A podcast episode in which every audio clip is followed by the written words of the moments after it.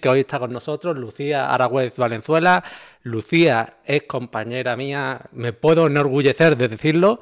Y bueno, ella es actualmente profesora en la Universidad de Málaga, profesora de Derecho en la Universidad de Málaga y también es doctora en Derecho Laboral por esta misma universidad. Decir de Lucía que no solamente se ha, quedado, se ha quedado en el ámbito nacional, sino que también ha asistido y ha impartido muchas conferencias en distintos países de la Unión Europea y para mí es un verdadero orgullo que vuelva hoy, vuelva en el día de hoy a estar con nosotros. Ya es la segunda vez que visita el canal, así que me voy a callar. Quiero escucharla ya eh, lo que nos tiene que decir. Lucía, bienvenida de nuevo al canal, compañera. Bueno, pues hola a todos y a todas. Eh, muchas gracias, Miguel, por la presentación tan abrumadora. y claro, por supuesto que, somos compañeros y además de hace muchos años. Y me enorgullece mucho volver de nuevo a este canal, que me trataron la vez anterior con muchísimo cariño. Y la verdad que ahora volver con un tema bastante interesante, que además pues creo que, necesita, bueno, de cierta información eh, para aquellos oyentes y, y bueno, yo creo que, va a resultar bastante interesante lo que aquí podamos comentar. Yo es una de las cosas que, más me gusta de ti, ¿no? No solamente el haber hecho un doctorado muy potente, que ahora nos introducirás en ello, pero el disfrute también posterior, lo que... Lo que yo te escucho hablando del doctorado siempre son palabras buenas, mm, en fin. Eh, yo, yo, incluso, yo incluso cuando se propuso esta segunda charla, digo, seguro que le, que le gusta más eh, que hablar del derecho laboral, sino hablar de su doctorado de derecho laboral. Yo creo que es una conversación que a ti más te, más te puede gustar, ¿no? Sí. Bueno, realmente me apasiona la docencia y me apasiona derecho laboral, ¿no? Pero desde luego yo creo que la trayectoria del doctorado es algo eh, para mí emotivo y sentimental. Es decir, eh, al final el, hablar de esto pues, es algo que un doctorando vive mm, al principio con mucho entusiasmo, es una trayectoria al principio bonita el aventurarte a esto, pero luego hay momentos de cuesta, hay momentos de, de retos, momentos complicados, momentos difíciles, que también es necesario decir. Lo que pasa que, bueno, a mí como es algo que, me enorgullece y que yo todo lo he vivido con muchísima ilusión, pues al final siempre trato de, aportar ese mensaje positivo y apoyar a la gente a, hacerlo, porque a mí ha sido una de las etapas más bonitas de mi vida. A la vez, mm, de las más duras, también me atrevería a confesar, pero, pero desde luego muy enriquecedora. Pues de todo eso nos vamos a, empapar nosotros. A mí me gustaría que para todos los que no te conozcan en profundidad y demás, que a lo mejor sea la primera vez que, te ven, pues mm, nos comente un poquito cómo, cuál ha sido el doctorado que mm, sacaste, en qué universidad, algo introductorio. Después llenemos con las preguntas, que desde ya animo a todo el mundo que no las dejen en el chat, pero algo introductorio para, para irnos situando, ir cogiendo ambiente. Y por aquí te están diciendo que enhorabuena que por tu doctorado y son palabras de aliento y, de cariño, Lucía. Yo, tú no lo estás viendo, pero yo te la traslado. Bueno, vale, perfecto. Pues nada, animo desde luego a que planteen todas las preguntas que quieran. Yo intentaré responder dentro de, mis conocimientos eh, aquellas cuestiones que pudieran suscitar. Pues bueno, mm, si te parece, Miguel, voy a hacer un poquito una pequeña introducción de por qué decidí realizar el doctorado y de dónde venía yo, ¿vale? Porque para mí sí que es algo bastante importante a reflejar, ya que no era, digamos, un aspecto que tuviera muy claro desde el principio. Es cierto que a mí la docencia siempre ha sido algo que me ha apasionado desde que era muy pequeña. Yo recuerdo que estudiaba los temas de derecho, que yo además era de, decirlo a viva voz, eh, por eso nunca la biblioteca y yo no hemos llevado bien. Y siempre me encerraba en mi cuarto y yo hacía como que explicaba el tema a estudiantes imaginarios, ¿no? Eh, ya sea en la universidad, incluso también en, el colegio. Y todo vino un poco mm, sobrevenido, es decir, a mí en la vida, eh, mi familia dirá que, está por aquí que, mm, y mis amistades muy cercanas que es que me lo merezco. Sí, pero también eh, la vida al final te va poniendo un poco las cosas, ¿no? Y luego vas tomando decisiones, pero en mi caso ocurrió algo así. Yo no tenía muy claro en cuarto de carrera sobre qué realizar el trabajo final de grado. Eh, me agobió muchísimo la idea de que ya al iniciar cuarto de carrera, muchos compañeros de la carrera ya tenían asignado un tutor. A mí eso me, agobió muchísimo. Y entonces, pues decidí realizarlo sobre derecho laboral, que lamentablemente en la Universidad de Málaga solo tenemos una, asignatura de derecho laboral y una optativa, pero bueno, como lo que es derecho laboral puro y duro, pues solo teníamos una asignatura en nuestro programa académico. Pero bueno, eh, había tenido, digamos, una buena experiencia con esa asignatura, me había gustado, me llevaba muy bien con el docente que la impartía eh, por entonces y sabía que era un docente que muy probablemente mm, iba a tener cierto espacio para poder tutorizarme a mí, o al menos eh, intentarlo. Y así fue. Me contacté con él, inicié con él el trabajo final de grado y él fue el que a medida un poco de, de ir viendo cómo yo realizaba las investigaciones, las reflexiones que tenía, cómo redactaba, me imagino, no lo sé, nunca lo hablé con él, pero él fue quien me propuso el, el poder acceder eh, como becaria de colaboración en el departamento de la universidad al siguiente año, que era ya pues mi primer año de máster. Son unas becas de colaboración del Ministerio de Educación y bueno, va todo pues por expediente académico. Y a partir de ahí, pues para mí fue una buena oportunidad porque es verdad que la cantidad mm, de esta beca de colaboración eh, es irrisoria, creo que eran 700 euros por, los nueve meses eh, que duraba la beca, pero bueno, me parecía, digamos, una buena opción el poder compaginar ¿no? el máster, estar como becaria en el departamento y, bueno, aventurarme un poco a esta propuesta. Y a partir de ahí, pues empezó, digamos, un poco a removérseme dentro ciertas inquietudes de investigar, de, ver qué, es lo que había ¿no? dentro del departamento. Y entré como becaria, funciones que tenía, pues, sobre todo asistir a congresos, algunas funciones un poco administrativas, algunas funciones también investigadoras, ¿no? Que, bueno, ya cada uno de los docentes pues también me, ponía a investigar ciertas cositas, redacté mi primera recensión de una monografía colectiva del departamento, que una, recensión es como sí, una pequeña reseña o resumen de, esa obra colectiva, y ahí empecé un poco mis pinitos de la investigación. Y ahí fue cuando el director del departamento, el profesor Antonio Márquez Prieto, eh, una persona la verdad que, admiro profundamente. Para mí ha sido mi, padrino, mi tutor, mi mentor mm, y un poco la luz de, mi trayectoria, pues fue el que me impulsó a realizar el, programa de doctorado. Y así fue. Yo empecé el, máster de abogacía, que en, el caso de, aquí de Málaga, ¿no? el, máster es de, de un año y medio. Y durante ese último medio año del, doctorado que ya tenía los suficientes créditos para acceder al máster, porque se requieren al menos 60 créditos, y como nuestro máster al ser de un año y medio, creo recordar que eran 90 créditos, entonces el primer año yo ya tenía los créditos suficientes para poder acceder al programa de doctorado en la Universidad de Málaga y decidí hacerlo. Y ahí pues comenzó, digamos, mi, mi trayectoria. Y eso fue un poco el inicio. Pues pues me parece muy curioso, ¿no? Lo primero que, me parece curioso es lo que puede cambiar la vida de los alumnos el hecho de caer con un profesor o de caer con otro, ¿no? En tu caso, pues te la cambió radicalmente. No sé si fue el mismo que has comentado o fue otro compañero profesor. Antonio Márquez Fueron dos personas diferentes, es decir, el que me dirigió el trabajo final de grado fue el que me ofreció ser becaria y luego que no era el director del departamento. Y luego ya una vez que estuve como becaria, pues al final la persona que me tutorizaba era el director del departamento. Y ya pues con él fue con el que realmente, eh, el que realmente me, llegó a impulsar para, efectuar el doctorado. Pero sí, o sea, estoy totalmente de acuerdo. De hecho, en la universidad yo es algo que pretendo fomentar, es decir, que al final hay eh, más caminos, ¿no? Muchos optan por el ejercicio de la abogacía, yo eh, opté también por esa opción. Eh, otros, pues quizá por las oposiciones, porque al final el tener derecho pues, es una base bastante importante y hay un gran abanico de opciones para poder opositar. Sin embargo, el, tema de la investigación, de la trayectoria académica, la universidad, mi experiencia personal es que no es algo que se fomente dentro de lo que es la universidad. Parece que no es una opción. Y realmente es una opción tan válida como cualquier otra. Y, bueno, a mí se me planteó, ya te digo, de, esta manera, un poco sobre la marcha y, yo pues me fui adaptando a las circunstancias y, desde luego vi la oportunidad. Y, Lucía, eh, coméntame una cosa que me llama mucho la, la, atención. Eh, te planteaste también, bueno, hiciste el máster de la abogacía, ¿no? Mm, ¿Tú sentías que el ejercicio de la abogacía no era lo tuyo o, aún en un principio? Coméntanos.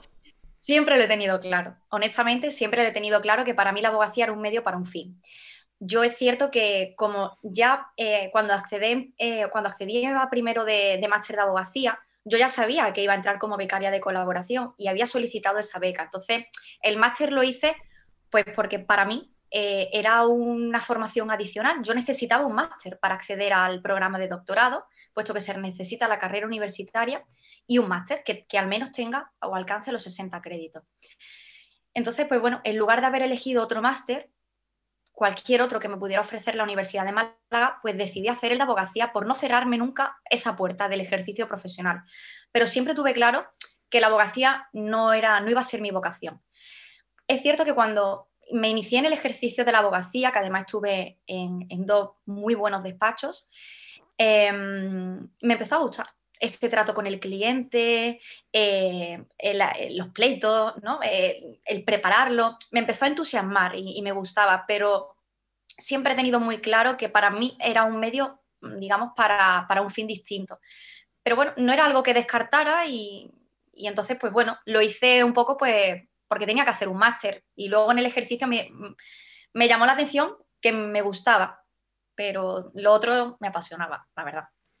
Y ahora también se me plantea otra cuestión. Yo es que soy muy curioso y también, hombre, eh, me imagino que son cosas que gustan también a los abogados que te estamos escuchando. ¿Descarta en un futuro volver a ejercer la abogacía? Quizás no a lo mejor eh, de abogado eh, de raso, sino a lo mejor trabajando en colaboración con algún despacho, porque hay muchos doctores en Derecho que colaboran con distintos despachos. Por supuesto, yo es algo que, no descarto en absoluto. Es cierto que, bueno, dentro de mi departamento, mismamente, ¿no? De, la universidad, en el Departamento de Derecho del Trabajo, tenemos docentes que incluso son catedráticos del departamento o profesores titulares que colaboran con eh, despachos privados. Sin embargo, aquí es cierto que nos encontramos con, para mí, una de las grandes injusticias que existen en, en la universidad a, día de hoy, ¿no? Y es que hay grandes incompatibilidades para poder compaginar estas cosas. Es decir, puedes hacerlo, pero eh, al final tienes que dar parte de, tu salario al Estado, eh, tienes que justificar mucho, hacer muchos trámites burocráticos. No es tan sencillo el, compaginarlo, es algo que puedes hacer, pero eh, no es fácil. Eh, en cualquier caso, sí que es cierto que muchos compañeros míos del departamento colaboran con, despachos, quizás no eh, una colaboración permanente, por así decirlo, de, tener que asistir al despacho, estar unas cuantas horas, etcétera, sino más bien, pues de cara a posibles proyectos, con algún cliente más en particular, algún estudio en profundidad que un despacho solicite hacer. Ese tipo de colaboraciones son las más habituales que se suelen efectuar. Pero desde luego no, es algo que descarto. Es cierto que a corto plazo, eh, y esto lo comento eh, pues por si alguien tiene esa inquietud un poco de aventurarse en esa trayectoria, es muy importante la obtención de mérito. Esto es algo que también me interesa mucho que si no ahora, pues posteriormente reflexionemos un poco. Y, no, y claro, para obtener mérito entre otras cosas, necesitas tener mucho tiempo. Entonces, sí que en esta primera trayectoria como docente universitaria, eh, es algo que no creo que me pueda permitir, el poder compaginarlo con el ejercicio profesional en este primer periodo. Una vez que un docente pues, ya tenga su, plaza como titular, pues a partir de ahí, que quizá la exigencia de tener méritos y, ya llegar a, digamos, a un, contrato laboral pues, más estable, se puede quizás desahogar un poquito en investigar y, demás, y ya ahí pues puede que haya una mayor dedicación en, este tipo de colaboración. Pero bueno, es algo que, a mí me interesaría hacer, pero desde luego en un periodo corto de tiempo eh, no, lo veo, no lo veo posible, en mi caso personal, desde luego. Pues dicho queda, hablando de tiempo, una de las grandes incógnitas, por lo menos para mí, es el doctorado. Eh, primero, sobre qué temática se fundó tu, doctorado y segundo también, cuánto tiempo eh, le dedicaste al doctorado en sí y también cuántos años o cuántos meses tardaste en, realizarlo. Vale, bueno, esto desde luego es una, perspectiva totalmente personal. Cada, mm, cada, uno tiene sus tiempos y su manera de, poder hacerlo y sus circunstancias, ¿vale? En mi caso, pues bueno, yo en esta, siendo becaria de colaboración, las primeras jornadas que, asistí. Eh, que además fueron las organizadoras el, Departamento de Derecho del Trabajo, fueron unas jornadas que además se realizan en, Andalucía, se habló sobre la digitalización del, del, trabajo. ¿no?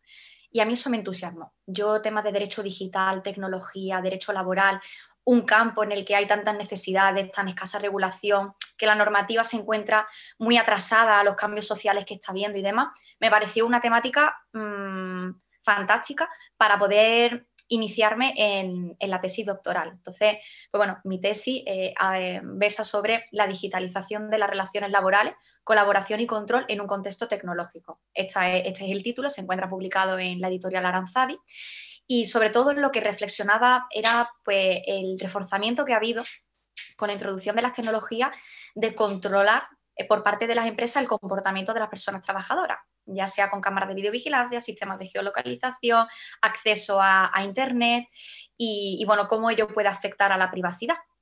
Eh, también, digamos, abordaba los nuevos modelos de trabajo, a través de plataformas virtuales como Uber, Globo, si eran trabajadores dependientes, trabajadores autónomos, toda la casuística y controversia que ha habido a nivel eh, doctrinal en ese sentido. Y luego también tuve un enfoque en temas de prevención de riesgos laborales, derecho a la desconexión digital, em, pues el tecnoestrés, ¿no? el estar constantemente eh, conectado al trabajo, incluso fuera de tu jornada estrictamente laboral, cómo esto afecta a la persona trabajadora. Esto fue, por así decirlo, los tres enfoques eh, que realicé sobre la tesis. Lo pasé muy mal porque, eh, y ya lo enlazo, yo inicié la tesis doctoral en el año 2017 y la finalicé en el 2019. Estuve aproximadamente dos años y cuatro o cinco meses en, eh, lo que es desde el inicio hasta la defensa final de la tesis doctoral. Y ahí, me, mm, digamos, tuvo lugar, se promulgó la maravillosa Ley Orgánica de Protección de Datos y Garantía de Derechos Digitales, yo hablaba sobre que no existía normativa eh, en la mitad de la tesis, ausencia de normas, yo eh, iba a ser el legislador, iba a hacer propuestas normativas y de repente aparece la norma. Entonces tuve que cambiar totalmente el enfoque de, al menos de ese capítulo ¿no? de la tesis doctoral. Y al final, por otro lado, resultó muy positivo porque en cuanto tuvo lugar la promulgación, a los escasos meses, ya realicé la publicación de la tesis y resultó ser muy innovadora, porque no había tantas personas que, habían reflexionado sobre la nueva legislación, la situación anterior y todo esto. Entonces, la verdad que, resultó muy interesante. En los programas de doctorado, esto dependerá de cada universidad. Yo voy a hablar de la Universidad de Málaga y en concreto en el programa de doctorado de Ciencias Jurídicas y Sociales, que fue el que yo cursé. Eh, hay, digamos, dos tipos de estudiantes. Están los estudiantes a tiempo completo, que fue mi caso, y los estudiantes a tiempo parcial. Por tanto, aquellos que traten de compaginar el doctorado con su trayectoria profesional es perfectamente posible. Para aquellos que están a tiempo completo, el tiempo previsto máximo es de tres años para la defensa de la tesis, con posibilidad de prórroga por un año más. Y para los estudiantes a tiempo parcial es de cinco años, con posibilidad igualmente de, una prórroga, de, de otro año más hasta llegar al cómputo de los seis años. Entonces, y ya aquí es ver cómo te organizas la vida. Porque yo, por ejemplo, en mi experiencia, ¿no? Eh, durante el primer año, mm, al final es un poco aterrizar. Claro, tú te planteas, dices, vale, voy a empezar la tesis doctoral. Voy a buscar un título. ¿Qué poco? Voy a ver eh, un poco un índice por hacer una estructura de, la casa, ¿no? Una lluvia de, ciertas ideas. Entonces es verdad que el primer año es un poquito más lento, es de investigar, ir leyendo, eh, ir inspirándote, contar con momentos en los que estés centrado y empezar un poquito a tantear cómo escribir, entregar unos primeros borradores de algunos capítulos, pero es un proceso bastante lento y, la verdad que el primer año estás un poco perdido. Yo tuve la suerte que en la Universidad de Málaga hay dos becas fundamentales. Una es la beca eh, del doctorado con mención internacional y otra es la beca eh, para obtener un doctorado en régimen de cotutela. Son las dos becas que hay de mención internacional y de cotutela. Yo obtuve la de mención internacional, que fue la que en su momento me, interesó, y eh, pude realizar una estancia de investigación en la Universidad de Berkeley, en California. Para mí fue la mejor experiencia que he tenido en mi vida, sin lugar a duda. Y, entonces yo es cierto que, terminé, digamos, la tesis doctoral en un corto periodo de tiempo, porque incluso dentro de, de ese periodo de tres años yo no alcancé ese último año. Estuve en dos años y cuatro meses y al final me alargué más por trámites burocráticos que, digamos, por la realización de la tesis como tal. Y, lo que ocurrió es que durante esa estancia de investigación en Berkeley y luego posteriormente en la Universidad Nacional de Irlanda en Maynooth, pues claro, eh, me dediqué a investigar. También viajé, también viajé, buena experiencia maravillosa, pero eh, fui una rata de biblioteca. Entonces al final involucré mucho eh, ese tiempo en, investigar. Y eso hizo pues que le diera en ese segundo año un sprint bastante importante con la tesis. En mi caso es que tenía también esa presión, porque estaba ya un poco un caldo de cultivo en el departamento, que iban a salir plazas, que había que tener la tesis pronto, porque luego esta es otra. Una vez que tienes la tesis, te tienes que acreditar a, la ANECA o a la DEVA, que son dos instituciones que al final un poco lo que consiste es que tú le entregas tu currículum, todos los méritos que tienes y toda la trayectoria académica y profesional que, que has venido realizando, e investigadora sobre todo, eh, en el último tiempo, y estas instituciones pues bueno, eh, te verifican si estás apto o no para obtener las plazas que puedan salir en la universidad. Entonces, como se preveía que esto iba a ocurrir dentro de poco, pues claro, yo tuve prisa en terminar el doctorado cuanto antes. Y esa fue la razón también de, irme fuera y de centrarme mucho en la investigación. Pues me alegra, me alegra. Yo no sabía que se podía hacer también en colaboración con otras universidades en el extranjero. Me, parece bonito, ¿no? Y, ahí lo puedes refrendar tú, ¿no? Que, es de tus mejores experiencias. Así que, bueno, pues a, todos los que se lo estén proponiendo, que sepan que también tienen esa posibilidad. Después a lo mejor también imagino que eso de irte fuera dependerá de cada universidad, de cada... ¿No? Porque, claro, Mm. Sí, cada universidad, desde luego, eh, tendrá sus propias becas, pero desde luego es una opción que se promueve mucho en todas ellas. Es decir, si no se llama doctorado convención internacional, bueno, beca, ¿no? Convención internacional o en régimen de cotutela, tendrá otra nomenclatura, pero eh, la práctica es algo que se promueve mucho, porque al final esto a largo plazo lo que implica es una colaboración de esa universidad con tu universidad, eh, que se, se van creando ciertas sinergias, y entonces interesa mucho a la Universidad de Málaga decir que tiene X personas realizando el doctorado en X universidades. Entonces es algo que realmente se promueve.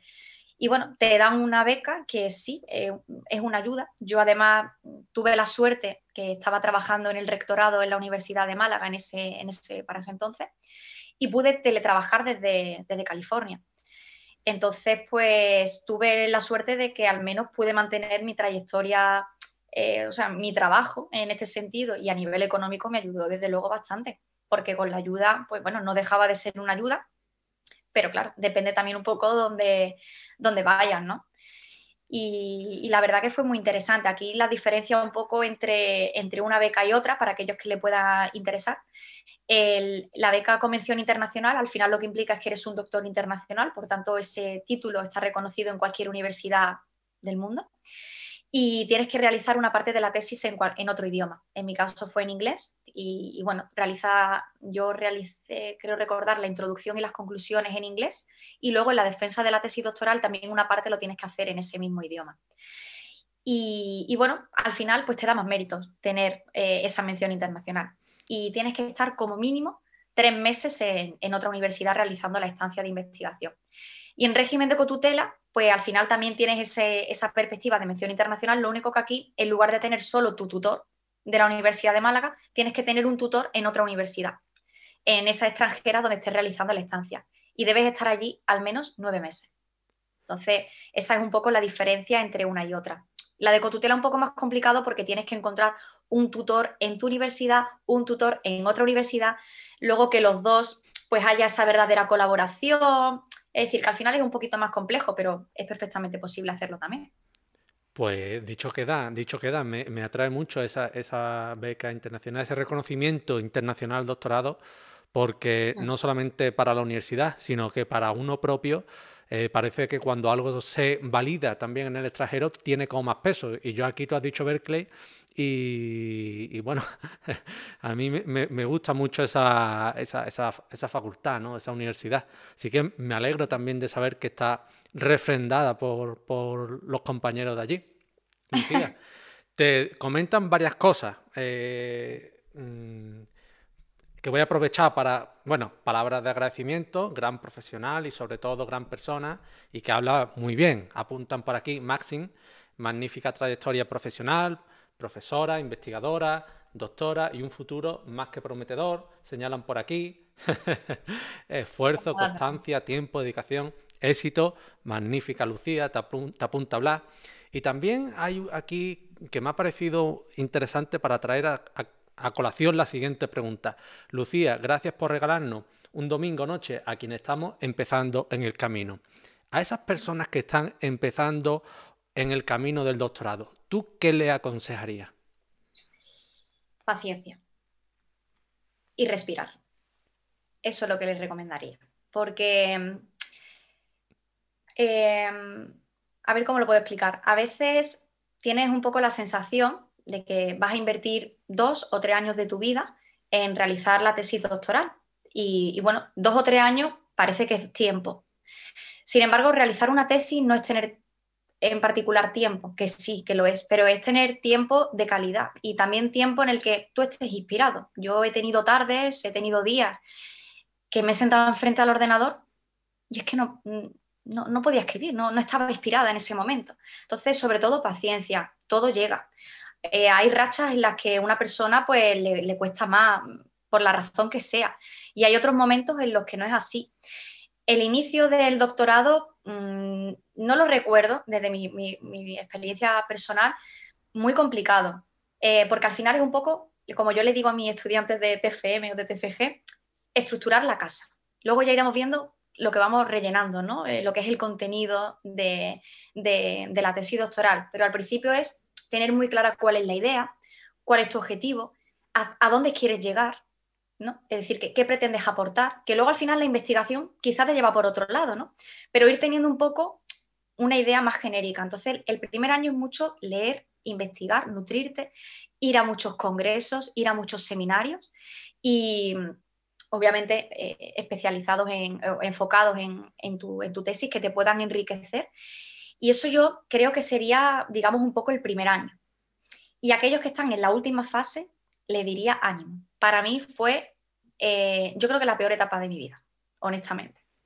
Porque eh, yo cometí el error, ya hablando de que, bueno, quizá aquí va a ser una situación en la que muchos van, van a, realizar. Yo estaba trabajando en ese entonces a tiempo parcial en la universidad y en un despacho de abogados, ¿vale? En ese, como abogada laboralista. Y, y, en ese despacho de abogados, pues se trabajaba y se trabajaba mucho y se trabajaban muchas horas. ¿vale? Y estaba terminando la tesis, con la presión de que tenía que terminarla ya. Entonces fue un momento mm, de colapso mental, fue un momento muy duro porque eh, veía que no era capaz. Mm, era demasiada presión a lo, que, a lo que estaba sometida y, fue una, una, etapa muy complicada. Luego, ¿qué ocurre? Pues que, pues que vas viendo que las cosas poco a poco van, van orientándose y van saliendo. Entonces, sobre todo, recomendaría pues el tener paciencia. Hay momentos, hay rachas, si hay momentos en los que, mm, pues bueno, ves que no llegas, pues tampoco hay que presionarse. Siempre vas a poder tener tiempo un poco más adelante y al final organizarte muy bien. Yo creo que la tesis doctoral es algo que como digo, ves que tienes tres años o tienes cinco años, ¿no? En caso de que lo quieras compaginar con tu trayectoria profesional. Y se ve mucho, pero hay que dedicarle tiempo a la tesis. No es algo que tú en un año puedas decir, me encierro un año y hago la tesis. No, esto requiere un cierto esfuerzo. Y luego, además, en el programa de, doctorado de la Universidad de Málaga, te exigen tener 200 horas formativas. Que esto, de esto no se habla, pero esto es un plus adicional a investigar que tienes que hacer que lo puedes sustituir si haces un mes de estancia de investigación en otra universidad, ¿vale? Y no tienes que hacer horas formativas. Pero en el caso en el que no te lo puedas permitir, porque estés trabajando aquí en la Universidad de Málaga o por la razón que sea, pues eh, tienes que dedicar 200 horas de tu tiempo a ir a congresos, asistir a seminarios, eh, luego que te acrediten realmente el programa de doctorado, lo que has hecho, que también he tenido compañeros que han tenido problemas en esa acreditación, porque a lo mejor, pues bueno, no, han sido seminarios propios organizados por el programa de doctorado y le han podido acreditar menos horas de las que debieran ser. En fin, ahí también es, un elenco interesante a, valorar, pero que además de investigar te exigen formarte. Y entonces, pues, pues algo que también hay que tener en cuenta, que no es solo hacer la tesis, sino que realmente te exigen el, investigar y el, el formarte ¿no? Eh, a la misma vez. Pues me llama poderosamente la atención, ¿no? Que con todo lo que has comentado, me da la impresión de que esa etapa tuya de doctorado eh, has tenido cosas muy buenas, ¿no? Pero que también has tenido eh, malas rachas y malas rachas Mm, que, son profundas, ¿no? Eh, el agobiarte y demás, ¿no? Cómo, en una misma etapa se pueden dar esas dos, esas esos dos sentimientos, ¿no? De bien y de mal, ¿no? Y aquí te, quiero hacer una apreciación, ¿no? Mm, ¿Cuáles han sido tus mayores aciertos a la hora de plantearte el doctorado? Y bueno, ya he comentado un error que crees, ¿no? El, abarcar mucho, ¿no? trabajar, la, el doctorar, eh, las, prácticas también en la, en la facultad. ¿Cuáles han sido tus mayores aciertos y tus mayores errores el, en el doctorado, Lucía? Mira, yo te diría que mi, mayor error no fue en el doctorado, fue previo al doctorado. Yo siempre he sido muy buena estudiante, tú lo sabes. siempre se me ha dado bien estudiar, me gustaba estudiar, pero nunca he sido especialmente exigente con las calificaciones. Es verdad que tengo muy buen expediente académico, pero eh, me podía haber esforzado más. Porque al final en el doctorado te valoran muchísimo, tanto para obtener ciertas becas como para posteriormente acceder a, la Universidad de Málaga, tu expediente académico. Entonces, creo que debería haber sido un poco más exigente en esa trayectoria mía. Claro, no lo podía saber que yo iba a optar a esto, ¿no? Pero haberme exigido un poco más y focalizarme mucho en que es importante sacar buenas calificaciones siempre que quieras especializarte eh, en el ámbito de la universidad, ¿vale? Entonces, ahí sí que es verdad que en, esa primera parte, pues quizá debería haberme centrado un poco más en eso. Otro error quizás que pude cometer, eh, haberme centrado un poco más en los idiomas. Yo tuve el B1 porque lo necesitaba para tener la carrera, pero claro, si luego te aparece una oportunidad de poder irte a la otra punta del mundo y hacer una estancia de investigación, ¿cómo hablas con la gente?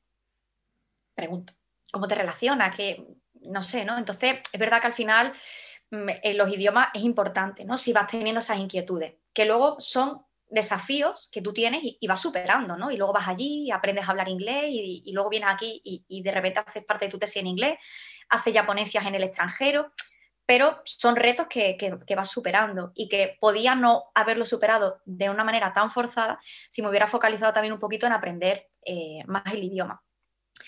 Y luego, con respecto al doctorado como tal, mm, digamos que posibles cosas así un poco que he podido hacer de lo que no me enorgullezca mucho, pues diría el, autoexigirme. Pero eso es un problema que, tengo con todo. Estoy tratando de ponerle solución, pero al final el, tener tanta presión y el pensar que, puedo hacer, que puedo con todo, y hay veces que tu mente dice, mm, quizás no. Parece usted, señora. Y luego cosas positivas, pues para mí, pues que soy muy trabajadora, que eso es algo que viene conmigo inherente también, que es algo positivo también tengo. Entonces es cierto que, en ese sentido, pues el poder ir a todo, apuntarme a todo. Yo he ido a muchísimos congresos nacionales, internacionales, he participado en todo lo que me han propuesto, o lo que he podido, pero casi en todo lo que me han propuesto mis compañeros, Em, hacer la estancia de investigación fuera, tener inquietud, tener ganas de, aprender, de ir mejorando y de, de, seguir formándome. Yo creo que, sobre todo en una etapa que, tú estás haciendo el doctorado, que estás, el doctorado al final es la primera fase de una carrera investigadora, por así decirlo.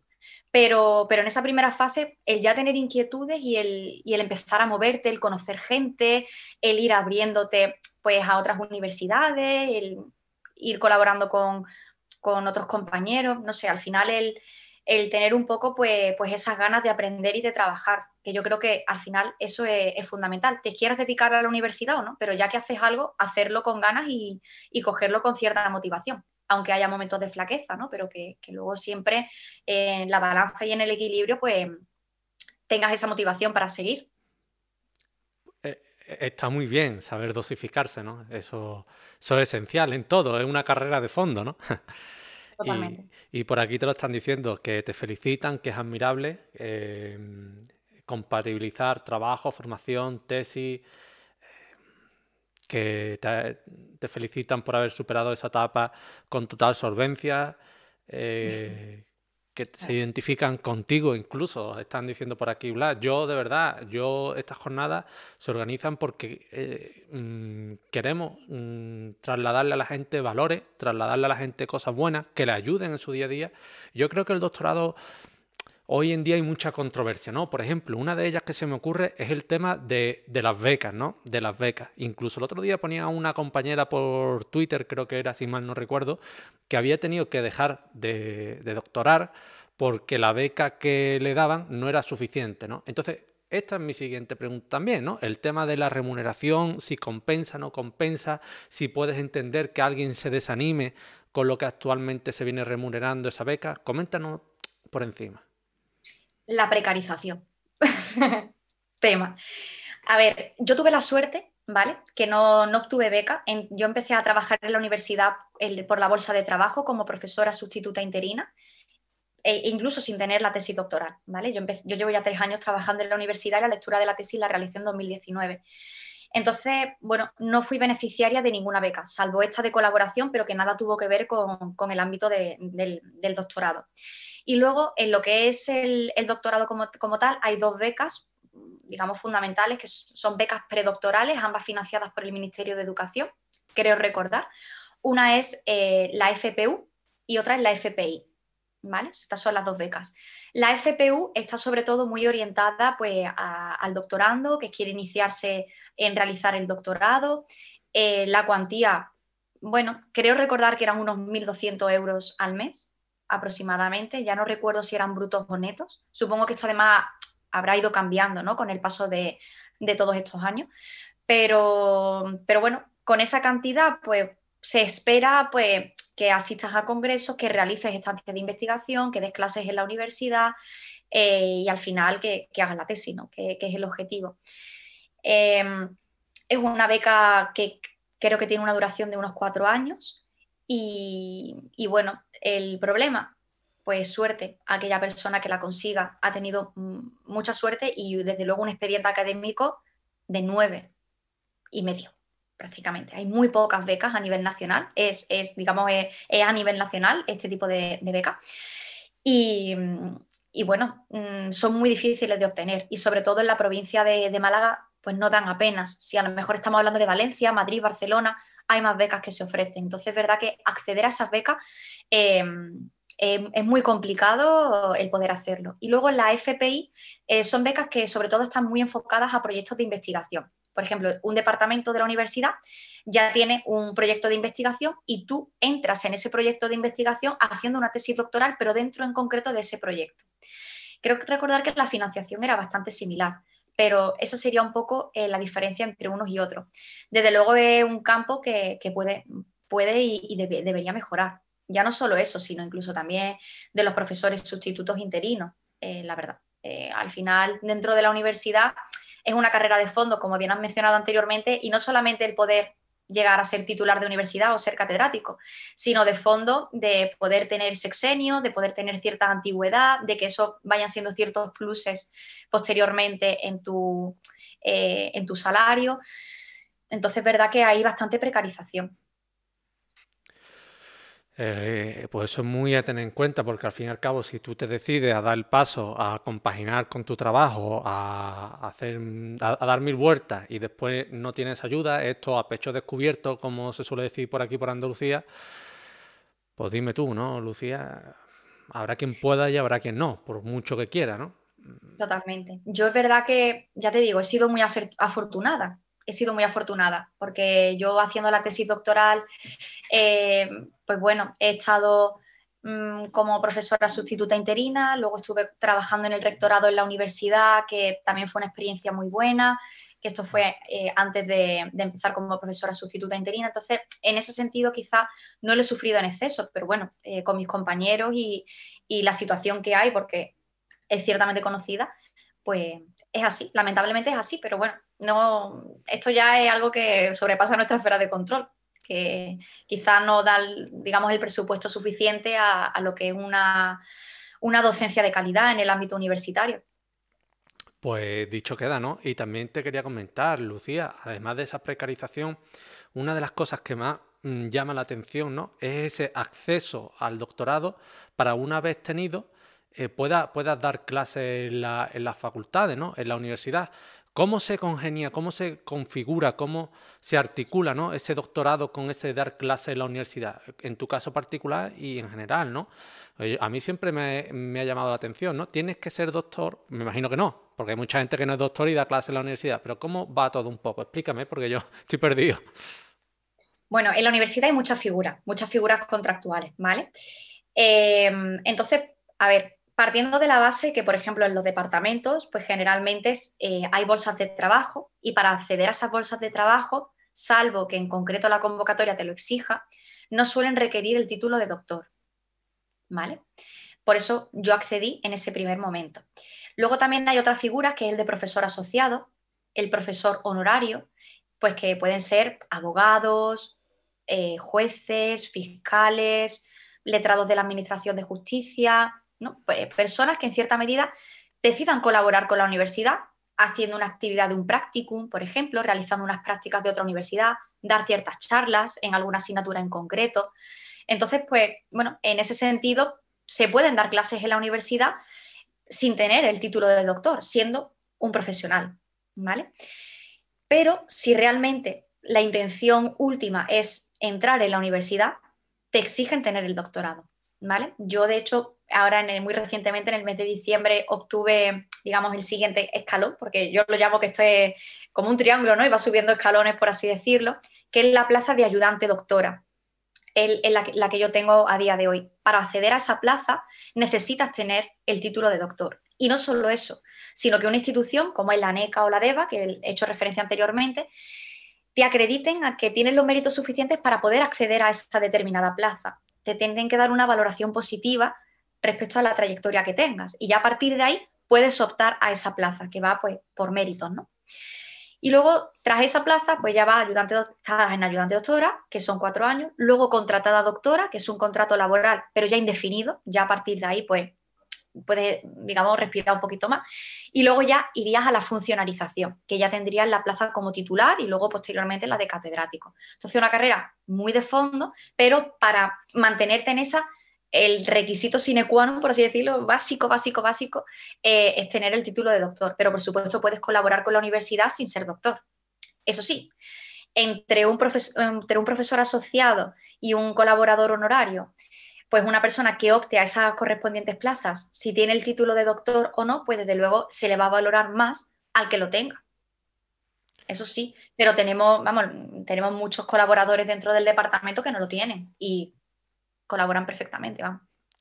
Pues dicho queda, yo voy a aprovechar también para pasar tu LinkedIn, tu LinkedIn profesional y también pues, mm, para leerte un poco lo que está poniendo por aquí todo, todos los que nos están viendo, ¿vale? Eh, por aquí apunta el compañero que en su caso particular ha optado a numerosas becas pero no ha logrado llegar tampoco a, beneficiarse de ninguna, ¿no? Y sí me hubiera encantado obtenerla. Bueno, me imagino que Blas a todo el mundo, ¿no? Eh, le hubiera gustado tener, ¿no? Sigue formándose, tarde o temprano llegará la oportunidad. Eh, es lo que tú has dicho, una carrera de fondo. y yo también había una cosa que me ha llamado mucho la atención y se me ha olvidado apuntar, pero quiero apuntarlo ahora. Lo que tú has comentado, ¿no? Mira, es que cuando yo estuve haciendo el doctorado, cambiaron, metieron el reglamento mm, o, la ley de protección de, eh, ¿cómo se llama? Datos, datos personales. De datos personales. esa, esa, innombrable ley, que tú te la sabrás. pero, pero cómo el hecho de tener una adversidad delante nos hace modificar, nos hace eh, dar 20 vueltas y nos hace al final eh, tener una mejor perspectiva, una... Eh, yo es que lo pienso así, ¿no? Si te encuentras un peldaño en el camino, será por algo que está ahí, ¿no? y en tu caso particular, pues yo creo que fue así, ¿no? Porque a lo mejor hablar sobre algo que lo que tenía son sentencias, lo que tenía son doctrinas, pues a lo mejor no lo hace tan revulsivo como hablar de algo con una ley nueva y, que todo el mundo quiere obtener información e incluso eh, inunda tu opinión a, otros juristas, ¿no? Y yo lo quiero decir así también al compañero. Muchas veces esos imprevistos, esa inoportunidades que nos da la vida, tenemos que abrazarlas porque el destino, yo pienso así, ¿no? Mm, va siempre a lo máximo, pero por lo que sea, si te quedas en el segundo escalón, será por algo y abraza ese segundo escalón con la máxima fuerza. Ahí estás tú, Lucía, para demostrarlo. Uno de los primeros trabajos de derecho laboral con esa nueva ley. Sí, eh, podía no haber salido esa ley todavía, la verdad, siendo honestos. Pero bueno, en mi caso es verdad que me vino un poco a marchas forzadas porque eh, esta ley fue de, diciembre del 2018 y yo hice la lectura de la tesis en julio del 2019, el 16 de julio. Y claro, al final eso implicó en muy poquito tiempo tener que rehacer y reajustar ciertas cosas. Lo positivo de eso es lo que te he comentado anteriormente, que al final fue un trabajo de investigación, una monografía que impactó, eh, que, resultó llamativa, pues porque, claro, no, dio tiempo a que hubiera otras monografías hablando sobre ese tema, o al menos había muy poquitas. Entonces, es verdad que, en ese sentido, pues sí que me benefició. Pero ya te digo, eh, en esa etapa, como además yo estaba en todo, pues ya para mí fue la gota ya que como el mazo, digo, vamos, ya encima me salió la normativa y ya pero bueno, es que el derecho es así, es que nunca te puedes, nunca te puedes relajar. Siempre van cambiando las leyes, las normas, siempre tienes que estar actualizado, investigando, estudiando. Entonces, pues bueno, fue algo más que luego tuvo esa parte positiva de. Pero, pero bueno, fue un momento complicado. desde luego que sí, desde luego que sí. Me imagino, me lo imagino. Estoy viendo aquí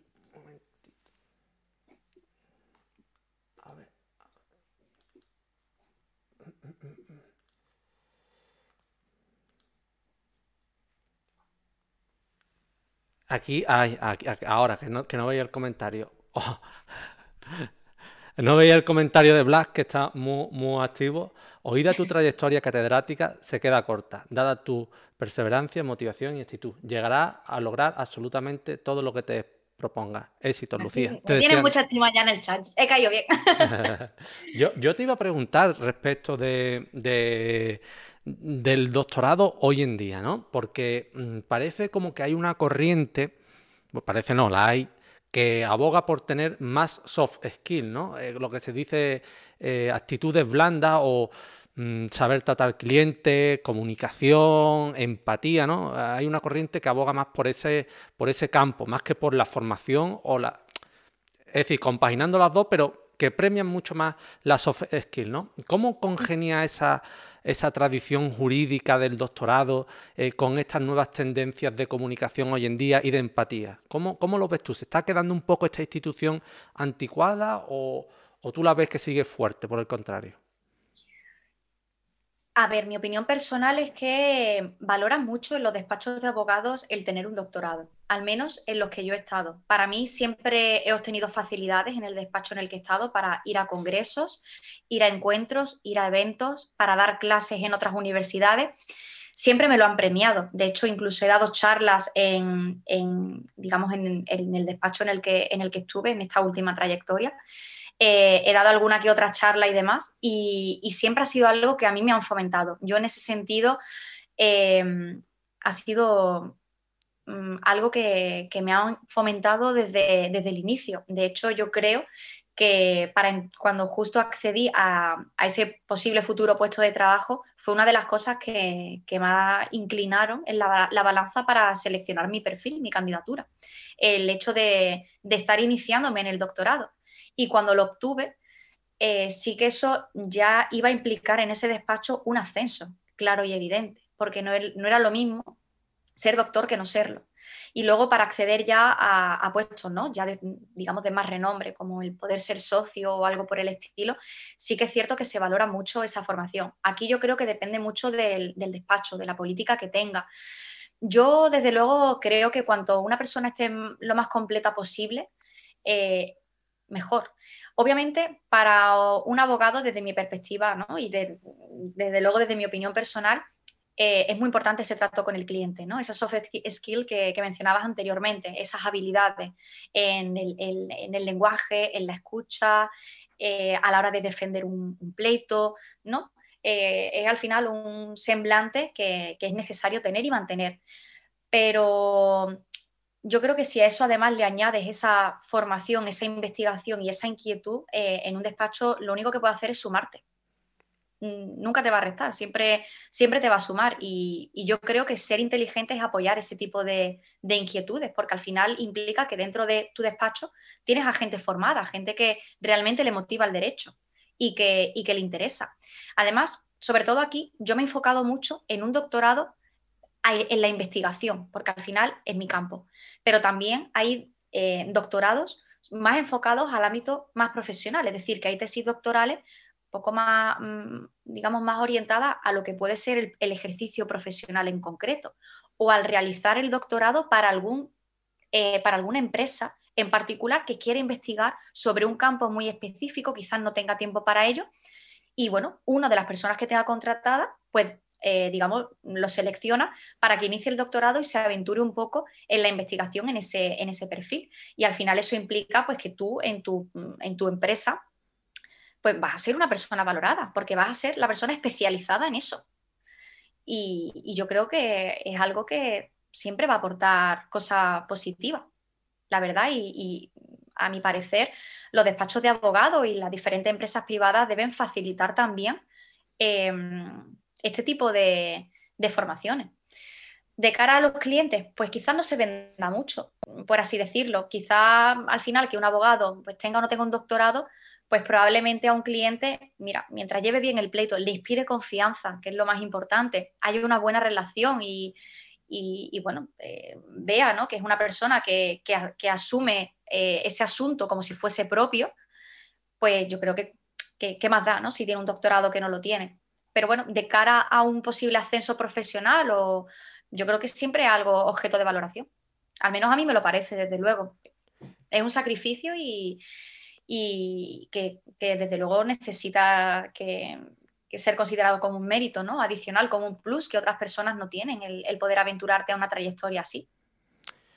Desde luego, desde luego, totalmente. Yo estoy plenamente de acuerdo contigo. Eh, por mucho que mm, entendamos que hay que tener esas habilidades, eh, no podemos minusvalorar o descuidar los cimientos de, todo, ¿no? Que es el conocimiento, ¿no? Eh, por cierto, por aquí apuntan también Lucía, doctora honoris causa, ¿no? Eso eh, no lo habías dicho, pero bueno, quizá puede ser un momento para que apunte o subraye que se quiere referir el compañero del chat, ¿no? Con eso de doctora honoris causa. Sí, bueno, al final es un titulitis más. es decir, que yo estas cosas en fin, eh, es cierto que dentro del, mundo un poco así más científico y, académico, pues siempre se utilizan esas nomenclaturas que lo que hacen es un poco embellecer ciertas situaciones, ¿no? Pero, pero bueno, yo es algo que, ya te digo, el doctorado para mí fue, vamos, yo diría que uno de los mejores momentos de mi vida fue cuando hice la defensa de la tesis. También es que me quité una presión increíble, ¿no? Que, que venía subiendo. Pero, pero bueno, fue un momento importante ¿no? en mi vida. Yo el, de repente que en dos años y algo terminara mi trayectoria y el, cuando ya hice los agradecimientos después de la defensa y vi a mi familia y mis padres emocionados ¿no? y, y demás, pues para mí fue uno de los momentos más, más bonitos. Entonces, pues bueno, honoris causa y, porque al final pues soy defensora un poco de que al final el doctorado es la máxima cualificación que una persona puede tener, los máximos estudios. Lo, y entonces, pues bueno, si hay personas que les gusta estudiar, que les gusta investigar y tal, pues ¿por no? Yo siempre voy a defender eh, que una persona pues siga formándose si es lo que, lo que pretende. Así que bueno, honoris causa, bueno, sí. La máxima titulación académica, por cierto. Sí, exacto. Mm, yo, te, yo me imagino que sí, ¿no? Se puede tener varios doctorados, ¿no? Sí, es posible, pero claro, eh, terminas uno y ponte tú hace otro. Eso, te, quería comentar. Tú te has planteado, a lo mejor no ahora, lógicamente, pero en un futuro. No sé. Si sí me he planteado hacer otro doctorado, me estás preguntando. Claro. no lo descarto. Eh, no lo descarto, pero porque al final es que a mí me gusta investigar. Es lo que. Ahora estoy, por ejemplo, investigando mucho sobre algoritmos digital, inteligencia artificial aplicada al mundo del trabajo. Quiero escribir una monografía sobre ello. Y al final una monografía, bueno, es casi una tesis, ¿no? un tiempo de investigación. eh, que dedicas a eso. Puede ser unos meses, puede ser quizá un, tiempo más, pero es que un doctorado son bastantes años. Y ya te digo, es hacer una formación que también te eh, es algo exigente. Entonces, desde luego a un corto periodo de plazo no me lo planteo. Mm, ahora mismo me inquieta más el obtener proyectos de investigación eh, que estén financiados, las inquietudes que tenga, pues que pueda escribir sobre ello y demás, pero focalizarme en hacer un doctorado no me lo he planteado por el momento. Creo que todavía estoy bastante cura de espanto del doctorado anterior y necesito un poco respirar. Pero, pero bueno, es perfectamente posible, se puede hacer. Tengo compañeros que, conozco, ¿no? De otras universidades también que lo han hecho y bueno, no es algo que descarte, desde luego. Nunca digas nunca, pero al menos de aquí a corto plazo, no. Base que no, ¿no? Base que no. Base que no. Yo me parece muy interesante y, hombre, mm, ya es meterse más profundo, ¿no? Dos doctorados no lo tiene todo el mundo. Y también te quería comentar, eh, hay una, yo no quería entrar en el tema porque no es objeto plenamente de la charla, pero como están también muy de moda y como nos lo ha preguntado una compañera en el chat que está terminando, bueno, está en mitad de la carrera, te quería preguntar, ¿tú cómo ves, o en tu caso, cómo viste las oposiciones, ¿no? Eh, hoy en día, las oposiciones hoy en día, porque hace 10 años eran distintos a como está hoy en día. ¿Tú eh, no la viste para ti nunca o no te la planteaste, te la planteaste y la descartaste? ¿Cómo fue ese pensamiento, Lucía? Pues mira, eh, al igual que te comenté que desde un principio tuve muy claro que mi vocación no era la abogacía, yo sí que me planteé muy seriamente opositar. Y de hecho creo que tengo un perfil mm, que pudiera haber encajado en haberme planteado una oposición, porque siempre me he organizado muy bien el tiempo, me ha gustado estudiar, mm, soy responsable, ¿no? Entonces yo creo que, hubiera opositado quizás para inspectora de trabajo o su inspección de, de trabajo, no sé, alguna oposición un poco por el estilo por seguir un poco encaminándome en el ámbito laboral. ¿no? ¿Qué, ¿Cuál es mi opinión personal? Sobre todo, aquí no he tenido experiencia, en la abogacía sí, pero en el ámbito de la oposición no, pero lo que he visto de otros compañeros y, luego también de estudiantes, ¿no? alumnos míos que, he tenido y que tengo y que sí que la tienen, pues para mí es admiración. Una persona que inicia una oposición, eh, pues yo lo admiro, porque al final em, Primero, no tienes ningún, ninguna ayuda económica, ese opositor. Como lo compagine con un trabajo a tiempo parcial y pueda dedicar cierto tiempo a trabajar, pues está con una mano delante y otra detrás, que le está sufragando su familia durante bastante tiempo. Depende de la oposición, hablando de opositores, de oposiciones como letrado de la Administración de Justicia, eh, Judicatura, ¿no? que son oposiciones duras y muy largas, notaría, pues claro, es un año, otro año, otro año, con un buen preparador, económicamente, mm, dejando mucho dinero, es algo que necesita reflexionar mucho. Y sobre todo, el, otro día estuve hablando con una compañera mía del, máster, que además es buena amiga, que ha dejado de opositar recientemente. Y ella me comentaba el decir, Lucía, yo no podía más, ya con esta presión, con esta situación. Entonces, es verdad que que ocurre igual que cualquier, que cualquier cosa, ¿no? Que al final tienes tus momentos pues, más difíciles y que no todo el mundo, por mucho que, sepas estudiar, eh, a nivel mental puede estar preparado para, dedicar 3, 4, 5, 8 años de su vida a opositar, a presentarte un examen, pensar que es tu año y no serlo. Y volver a empezar. Es que eso es muy duro. Eso es muy duro. Entonces, yo mm, lo que diría es, mm, tener sobre todo mm, motivación en hacerlo. Que a pesar de las circunstancias y pues que es que tú te veas con, con, vestido ¿no? de esa forma, entrando en, el Palacio de Justicia ¿no? y, siendo juez o siendo letrado de administración o estando en un registro eh, notarial, ¿no? Que, que, tú veas que es tu verdadera vocación y vayas a ello. En cuanto ya empieza un mínimo ápice de duda, de cuestionamiento y demás, es complicado. Entonces, yo desde luego a mis estudiantes lo he animado muchísimo al tema de las oposiciones porque al final es que en derecho es súper habitual, ¿no? El, meterte un poquito por, ese camino. Y, y, se necesitan muy buenos profesionales también, gente muy preparada para hacerlo. A título personal, yo creo que las oposiciones, muchas de ellas no están muy bien planteadas, porque al final el valorar los conocimientos de una persona memorizando de pe a pa un artículo, un código, un código, otro código, otro código, yo creo que falta un poco el reflexionar sobre, que, con esto no quiero decir que no sea necesario memorizar, ¿eh? que, es fundamental y además que tienes que ser un coco para ello. Pero sí que veo que, al final es memorizar muchísimo y, y quizá algunas oposiciones se puede plantear de una manera un poco diferente. Pero bueno, también cada una tiene su propio sistema. Hasta el momento es algo bastante arcaico, no es algo que vaya cambiando, ni creo que se prevea el que pueda haber modificaciones en corto plazo respecto a, las oposiciones ¿no? diversas que pueda haber.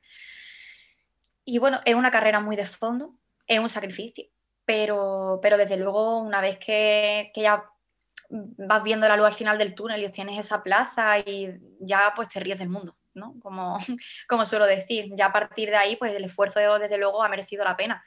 Pero hay que ser muy consciente de dónde una persona se está metiendo, que opositar es, muy duro.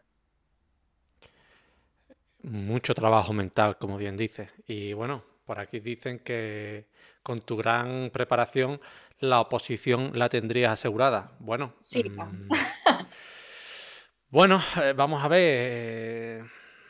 Eh, es complicado todo, ¿no? Y yo lo entiendo perfectamente, que haya muchas dudas, pero bueno, que hay de todo, ¿eh? Hay, yo conozco gente que ha, trabajado en el ámbito privado y ha opositado, y gente que ha opositado y después ha acabado terminando en el ámbito privado, hay de todo un poco, ¿no?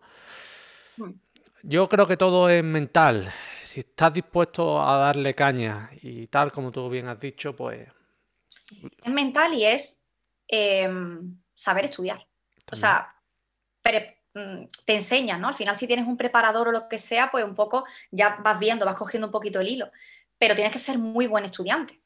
Porque además la oposición no es aprobar, es ser el mejor. Y tú tienes que ir con ese planteamiento. Esa plaza es mía y tengo que ser el mejor.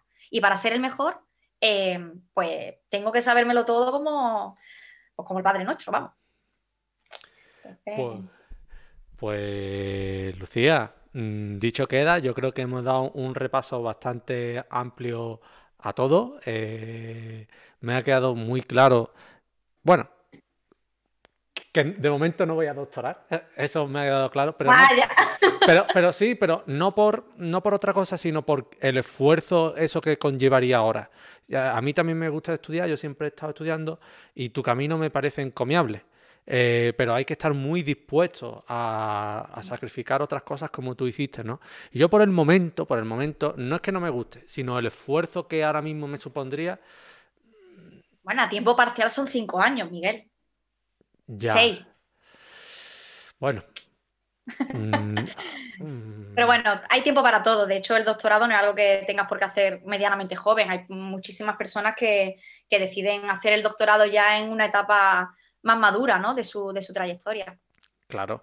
Mm, a ver, eh, lo, que, lo que demuestra es eso, el esfuerzo, el sacrificio, que después la recompensa es muy grande, es muy bonita. Eh, pero cada persona se mueve en su aspecto. A mí siempre me ha gustado más el ámbito privado, moverme por mi cuenta y demás. Entonces, que no te llevo, no te traigo aquí al lado de la investigación, no por el Bueno, bueno, eh, ya veremos, ya veremos, Lucía. A lo mejor te traigo yo al ámbito privado y hablábamos de algunas colaboraciones entre despachos y catedráticas en su momento. Eh, estaría bien, ¿eh? Estaría muy bien, Miguel, podemos hacer negocio.